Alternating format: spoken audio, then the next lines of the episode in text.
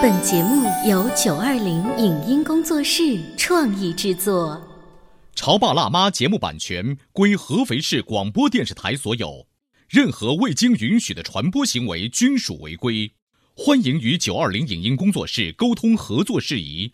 电话零五五幺六三五零九三五六。走在大街上，我希望听见别人叫我小姐姐、小姐姐、小姐姐，而不是哦阿姨。但我最爱的称呼是妈妈。走在大街上，我希望听见别人叫我欧巴，而不是大叔、大叔。但我最喜欢的称呼是爸爸。我是辣妈，不是老干妈。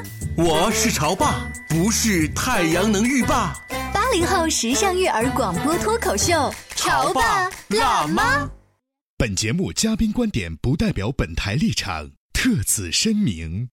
黑白灰可以说是永不过时的颜色，无论是衣服、家具还是装修风格，都是万能百搭的搭配。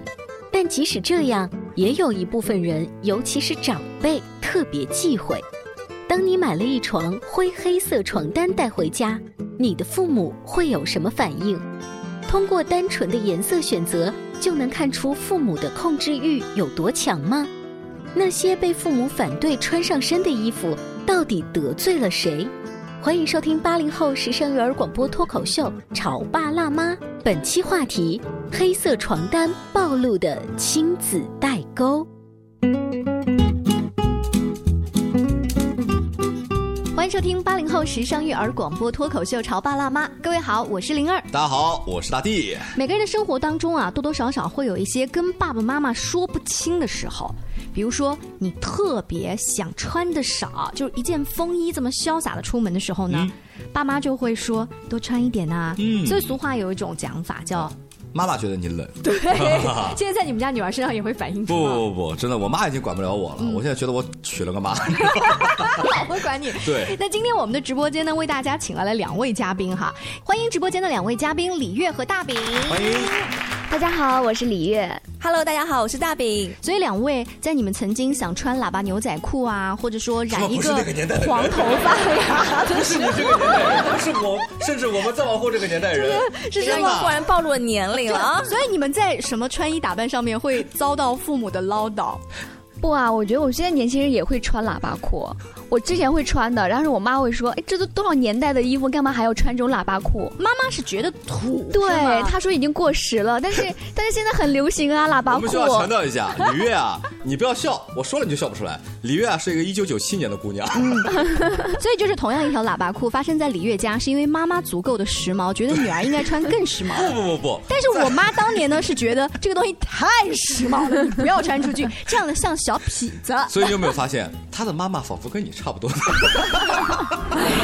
所以大今天聊什么？今天聊代沟是不是？对，我们今天聊代沟。出现了。那为什么会这样？如果今天的开场只是从一条喇叭裤，这个大家说说笑笑也就过去了。啊。但是有一个更夸张的呢，是表面的代沟其实是控制欲。网络上面有这样子的一个故事，说一个小伙子呢，他在外面租了一个房子，于是就按照他的喜好买了一些宜家的家具啊，买了一个床品，黑色的床单。打包寄回家的时候，上面系了一个白色的丝带嘛，就是现在所流行的就是 ins 风啊、无印良品啊、性冷淡风。嗯，结果妈妈打开了快递，是这样子的，哎，你这是什么意思啊？你是希望我早点升天是不是啊？哎，你到底是想干什么呀？臭小子，你不是把我气死？你不甘心？你到底想怎么抓啊你？哎，你是我亲生的吗？我跟你讲，我已经在气得发抖了，你知不知道？哎，我们家好日子到头了是不是？你是从此要走向黑暗了吗？臭小子，我到底做错了什么？你要这样惩罚我呀？等一下，这个说好了，我扮演儿子，你扮演妈。这儿子从头到尾没说一句话，怎么回事？他妈是在单方面惩戒啊，这儿子一句话没说啊。你可以聊一下你的内心 OS 啊，内心 OS。其实我没有什么内心 OS。你像我，我也比较喜欢这种颜色。但是呢，你要说我在床单上面不选择这个颜色，很简单，就是人到中年啊，脚会掉皮，在黑色床单上会特别 起。妈妈后来啊，开始转换思路了啊。衣服可以穿黑色的，因为三天两头就会换啊。但是房间的摆设、装饰这些东西不是三天两头就能换的哦。而且在这么一个黑暗的房子里面，会有什么样的感觉？你告诉我，你你为什么要那么喜欢这些黑暗的东西？哎，我已经跟你表明了立场，我非常不喜欢啊，孩子，你把房间弄得这么黑暗，而你依然我行我素，你为什么要这么做呢？我现在已经老了，血压也高了，心脏也不太好啊！你是哪天想把我气出一个偏瘫吗？妈妈，你冷静一点，妈妈，你冷静一点呀！你说好开心，就是不行，你不要跟我讲那些，就是直接把床单换了。所以大饼跟李月刚才我们说到的这一个，只是由床单这么一个事情引起的，在你们家会不会有类似的故事？你们会怎么跟自己的爸爸妈妈去解释或者是叫板？因为我有一个特别心灵手巧的妈妈，所以我大概从上学时期，我的衣服就因为在观念上的不同，嗯，我买回来衣服十有八九都会被我妈动过手脚，就是因为他觉得我买的衣服不符合他的审美就。会不会发现发生那种喇叭裤剪成直筒裤那种情况？啊，之前就我的那个有的裤他们有个破洞，啊然后有一天我发现那个洞不见了，它被补起来了。对，他说咱们家又不是没钱，你们穿那么寒碜干嘛呢？然后，嗯，对，就是或者是天冷的时候，他说你那天那么冷，你知不知道你现在把那个关节露在外面，以后老了会得关节炎的，你一定要把这个洞给补起来。但是大饼，你刚刚讲的例子是妈妈出于关心你，她是怕你那个风受风寒。但是刚才我们讲这个床单的妈妈是说你这样是咒我死，是不是？就是她她老人家的那一个呃不是不叫风俗这个习惯。最早啊有这样的一个缘由，是因为孩子把这个床单打包好给自己的妈妈，妈妈会觉得你把一个黑色的包裹送给我不黑色的包裹上面包了一个白色的丝带，这是送给死人的东西，你这样给你妈，你是不是咒我？它是这样一个缘由。嗯，呃，跟黑床单呢其实有那么一点点关系，正好是黑床单叠成那个样子。嗯嗯，你说妈妈有控制欲吧？妈妈确实有控制欲，但是妈妈从我的角度来看啊，四个字：小题大做。嗯嗯，我觉得没没那么大必要，这是我的观点。所以李月在你们家里面，妈妈呃，因为比较时髦，她不太会出现这一种，就是现在我们年轻人都这样啊，不仅这样穿，我们也这样用一些装饰品啊，会好沟通很多吗？嗯，我之前也会很不理解我妈一些做法，就比如说像我们九五后，小时候特别羡慕，就是能够自己买衣服是一件多么幸福的事情，就渴望自己赶紧长大，然后就可以自己去买衣服。像我的话哈，我从小我爸妈就是不让我穿黑色的衣服。理由是他会觉得女女孩子嘛，年轻人就应该穿的鲜艳一点。难道给他介绍一下，我们家大福百日宴时，我给他穿的什么衣服？百日的时候啊，百日宴的时候，是黑色的蓬蓬裙，对那很好看？真的。所以你看，他是对李月是同意穿黑色，但是他的爸爸妈妈不同意我。妈对跟我们差不多大的人吗？你跟他爸妈，我不想有这样的代沟。然后爸爸妈妈是不同意你穿黑色，觉得小姑娘应该颜色亮。对，她就喜欢穿什么大红大绿啊，然后我每天要穿成西红柿炒蛋出去吗？你现在穿的也像哈，对 对，西红柿一所以到后来我就也就觉得。不要去跟他们去吵啊，或者觉得不理解，就是尽量还会去呃，按照他们的意思去做一点点，不会再去像以前不理解了。但我觉得这个妥协是因为你没有钱，对不对？与其在一件没有新棉袄的基础上，那我不如要一件哪怕像西红柿炒蛋一样是的棉袄因为你的审美观会不会因为你爸妈在小时候的一些约束而导致有一些变化？会的，我觉得是有这些的。但你知道吗？嗯人啊，尤其是我们这个年代的人，随着年纪的增长，我们小时候也喜欢黑色、灰色，觉得那样帅显瘦。随着年纪越来越大，我那个号称这辈子不会买粉红色衣服，那个曾经喜欢朋克摇滚的老姐，哎呀，一身粉红的小猪佩奇啊！我那个曾经说只要黑色，只要黑怕，什么都不要的老哥，哇，现在那种小嫩绿、小嫩红往身上套的，就跟东北快手小主播一样，你知道吗？就是审美观会随着年龄发生变化。嗯，没错。但是很怕，就是爸爸妈妈在早期介入的时候，其实真正影响了你自己的审美观。所以你们当时是担心这个吗？还是说不不不，我清楚明白，我只是因为经济原因 被操控总有一天我会反弹的。对，我是持有那种你说的第二种观点，就是、那这个阶段吧，就比如说以学习为主，等我工作了，等我独立了，等我离开这个家庭了，不是跟爸妈在一起相处的，我穿什么衣服他们也看不见的时候，那你现在还穿着那破洞的裤子吗？当然呀，因为我现在已经独立生活了，我妈妈也看不见了。合肥下雪了耶！你偶尔如果回家，会不会觉得说，哎，我今天还是穿一件我爸妈少啰嗦我的衣服比较好？我告诉你，我的车里面会放几件衣服，啊、那个衣服就是专门用来我每次回家的时候穿的，妈妈会不会觉得好可怜呀嘞？每次回家都这一套衣服啊！不是是各种，比如说我穿，比如夏天的时候，可能衣服的领子会比较的大，或者说那个衣服上面会有一些各种挂饰。不不灵不灵的东西。对对对，但是我的车里面放的是一件衬衫，特别中规中矩的格子衬衫。回去的时候在车里面先换好，然后上去。你知道大饼做的如此的精密，肯定是因为他曾经受过爸爸妈妈唠叨比较。绝对的，这就跟我们出去打球崴着脚了换双舒服的鞋一样的道理。嗯，我手上有一个调查，这是数据哈。这个调查是朋友圈年度亲情白皮书，百分之五十二的年轻人发朋友圈屏蔽了自己的父母。你们有们？屏蔽吗？或者我是其中之一，我是有分组的，有分组就有一些对，有一些是不能看的。如果你一点儿也不给他看，那就太假。对，呃，是这样的，我我可能比较特殊，一般我妈我从来不屏蔽。这是节目不往外播吧？那个我屏蔽我岳父岳母，为什么呢？因为经常出去演出啊，会接触一些这个工作上的朋友、妹子、朋友啊，女性朋友，会有一些合影，然后很多人就会说：“哇，你这些照片。”我说：“没事，我女朋友不管，我老婆不管。”他说：“那你丈母娘不介意吗？”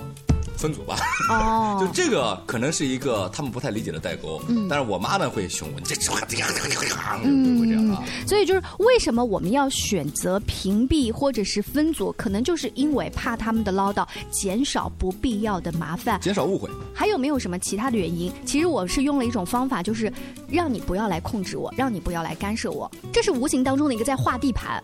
朋友圈是我的地盘，我连换个头像都要跟你来报告一下吗？我放了一个小孩子的照片，说你最近是不是想要宝宝了呀？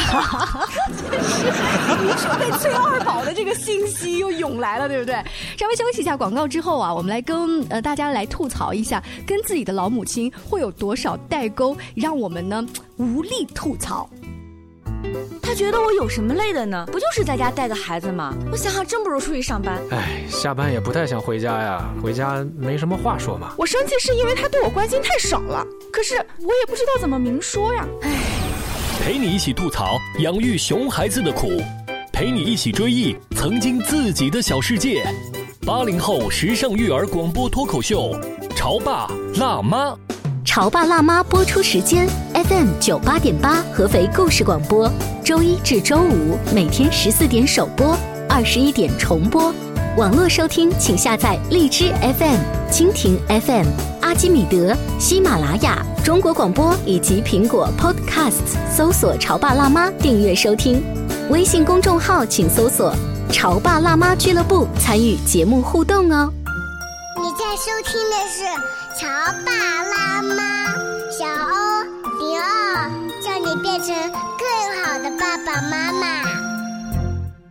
本节目嘉宾观点不代表本台立场，特此声明。黑白灰可以说是永不过时的颜色，无论是衣服、家具还是装修风格，都是万能百搭的搭配。但即使这样，也有一部分人，尤其是长辈，特别忌讳。当你买了一床灰黑色床单带回家，你的父母会有什么反应？通过单纯的颜色选择就能看出父母的控制欲有多强吗？那些被父母反对穿上身的衣服，到底得罪了谁？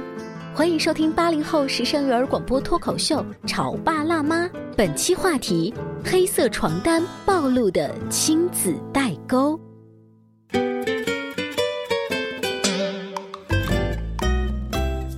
后，欢迎您继续锁定《潮爸辣妈》。今天大地跟灵儿在直播间为大家请来了李月和大饼。嗯，啊，他们可能也是因为在生活当中，比如说穿了特别时髦的衣服被爸妈吐槽、管教。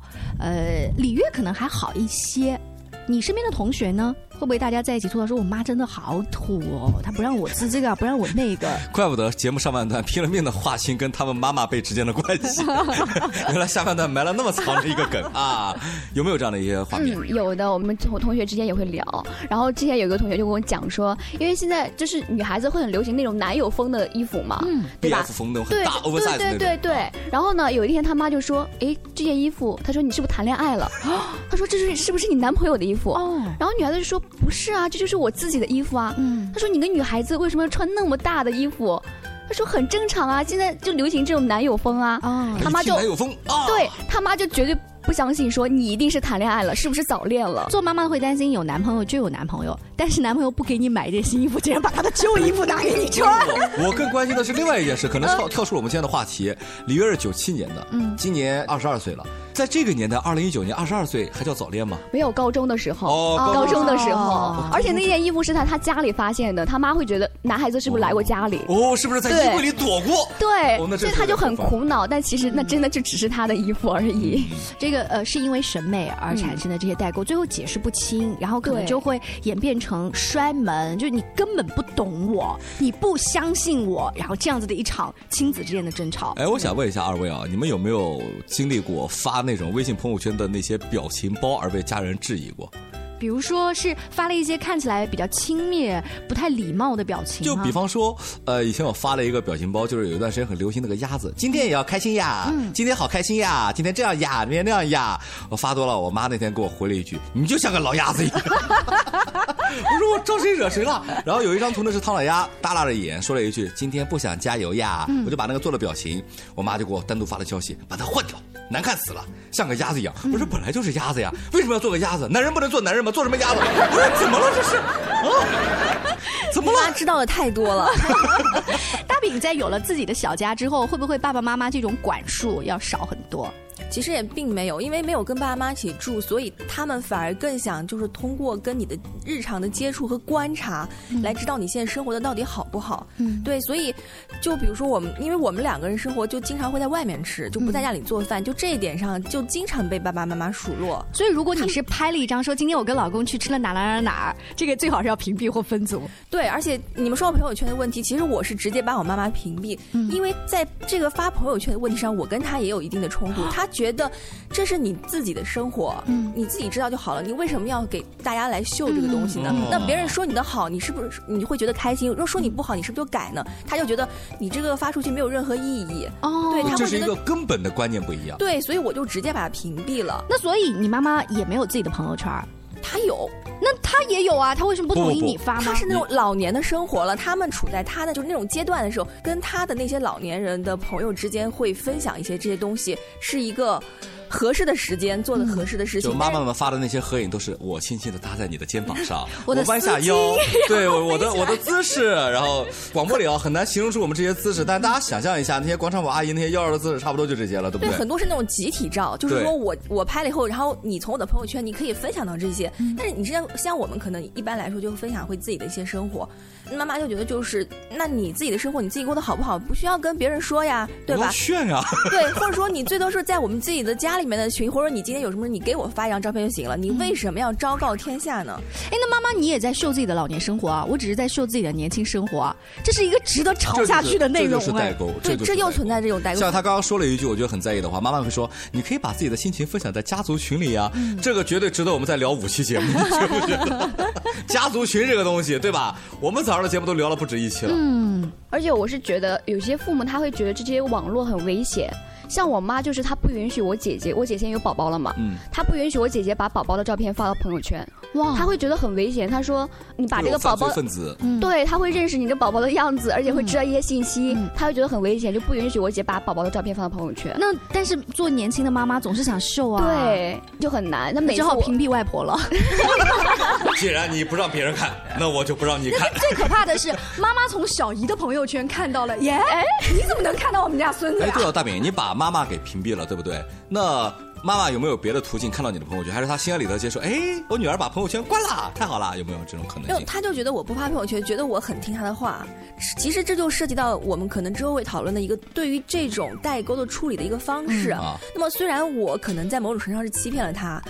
我告诉自己这是一个善意的欺骗，对。但是在我妈妈那里得到的反馈就是，我很听她的话，不再做这样认为她觉得不对的事情了。嗯啊，但因为我妈妈年纪相对来说可能会偏大一点，所以呢，她跟周围的人的联系也不是那么的密切，就也不会太依赖网络。对，所以这个事情我敢保证，未来十年大概都不会被发现。对，穿帮。嗯，穿帮这个词儿用的很好。对，就像我妈不一样，我身边好多朋友，我妈都有他们的微信，但是我妈也不太在意这些东西，所以相对而言，我这个。性格呢，也是跟我家人的这个影响有关系。嗯，就是他们也就知道，就是孩子就是这样。对，我就这样了。对啊，但是朋友圈朋友友圈呢，它只是一个小小的方面，就好像今天节目开场的时候买了一套黑色的这个床单，你能让父母怎么样不唠叨你呢？我当着你面我退货行了吧？我退货，你看我退货的记录都给你看到了，然后你别气，我就想让你健康长寿，对不对？然后回头我再买，这个发货地址一定不写你们家，是不是？还有没有什么可能性？归根结底自己独立，不要让妈妈帮你洗床单了。妈妈一洗床，哎呀，烦死了，熊孩子，还寄来一个黑的绑一白带的，这熊孩子也不想让你妈好了，气上加气，肯定不怪我了。呃，父母会不会也要做一些什么事情是比较合理的？我印象当中，我小的时候跟我奶奶去逛菜市场，然后菜市场的那个入口处经常会有一些小摊贩摆一些小的纪念品。当时我就看上了一朵那个小头花，那个头花是茉莉花的那个感觉，那显而易见是白色系的，我很喜欢，我就要求一定要买。然后奶奶就觉得其实这个不吉利，白色的花戴在头上。对，虽然上面有几片小绿叶子，那它。央不住我的这个请求，之后还是买了。后来奶奶在上面缝了一点红绳子，但虽然我就觉得奶奶你搞什么啊？就这种，但你可以感觉到他他在妥协，他其实是爱你的，就是这些小的细节。对。这是一个代沟，我觉得这个代沟呢，就像是我们的爸妈不理解我们听周杰伦，而我们又不能理解现在的孩子听一些他们心目中的偶像一些歌曲，这是每个代沟阶层无法转换的一些东西。唯一要转换的，我觉得只能靠时间。其实我觉得在这个矛盾，在自己和父母矛盾当中，其实是真的一个很。表面的，然后一个很轻微的一个矛盾，因为真的我们实际上是发生在我们身上的和父母矛盾，可能是更深刻的。比如说，它会影响到你的家庭、你的生活，甚至影响到你跟父母亲之间的这种血缘关系。就比如说，我有好朋友，她交往了一个男朋友，而且他们俩之间相处的很好，想要结婚的那种程度，但是爸爸妈妈就特别对这个男生不满意，因为大家都会觉得自己的小孩很好，他们会觉得这个男生配不上自己的女儿，所以他们的关系。在这上面就没有办法进行调和，甚至一度闹到了就是要断绝母子关亲子关系的这种程度。在遇到这种矛盾的时候，真的这种影响可能对你的未来的人生都是影响，因为他们曾经想过，如果我的一段婚姻不被父母亲来祝福，嗯，那么我这段婚姻他从他的一开始就注定有一个遗憾，嗯嗯。大饼的例子忽然让我想到了曾经看过一档访谈的节目，金星问孟非：“假如你的女儿谈了一个男朋友，但是你一点都不喜欢这个男孩子，怎么办？”然后孟非的回答 三个字儿：“少来往。” 好机智！你你没有办法改变什么事儿，那你就少来往，大家烦恼少一些呗。呃，还有曾经看过一些明星的访谈，提到过，就是明星家里面也有这些育儿的烦恼。是伊能静，她呢就说自己跟哈利他的这个大儿子第一次争吵，他想让哈利去学习编剧，但是哈利呢自己更喜欢学习一些视频的剪辑。嗯争吵当中呢，儿子一句话就让他茅塞顿开。男孩子说：“妈妈，你用你知道的事情来告诉我。”你怎么知道你知道的就是全部呢？我的未来你又没有去过，就有一点绕，但是但是确实让伊能静觉得说是啊，就是弯路让他自己去走吧，就是所有的这些嗯。但是这一切都建立在一个点上。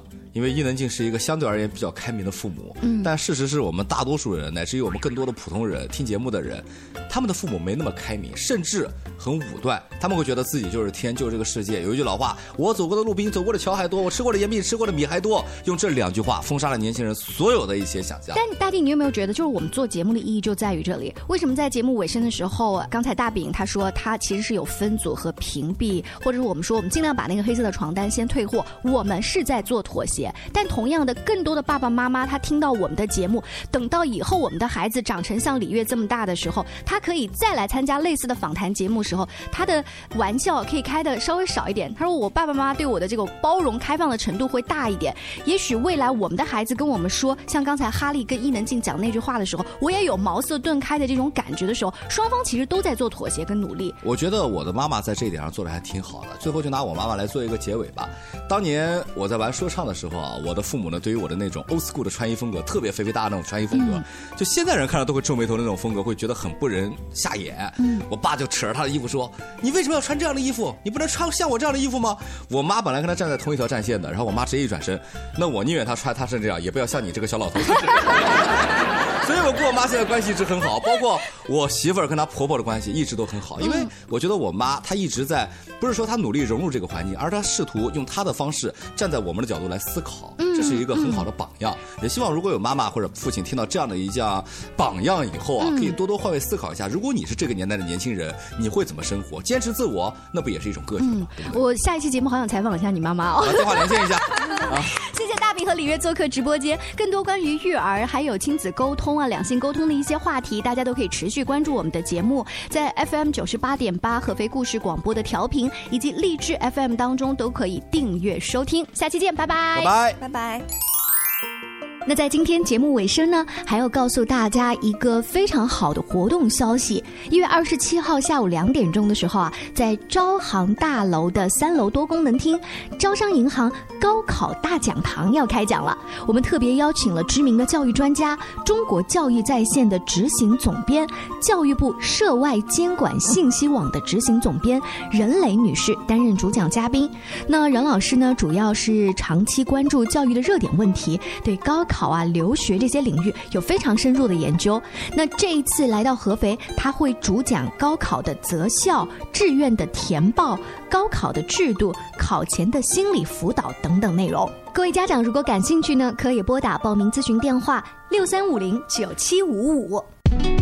以上节目由九二零影音工作室创意制作，感谢您的收听。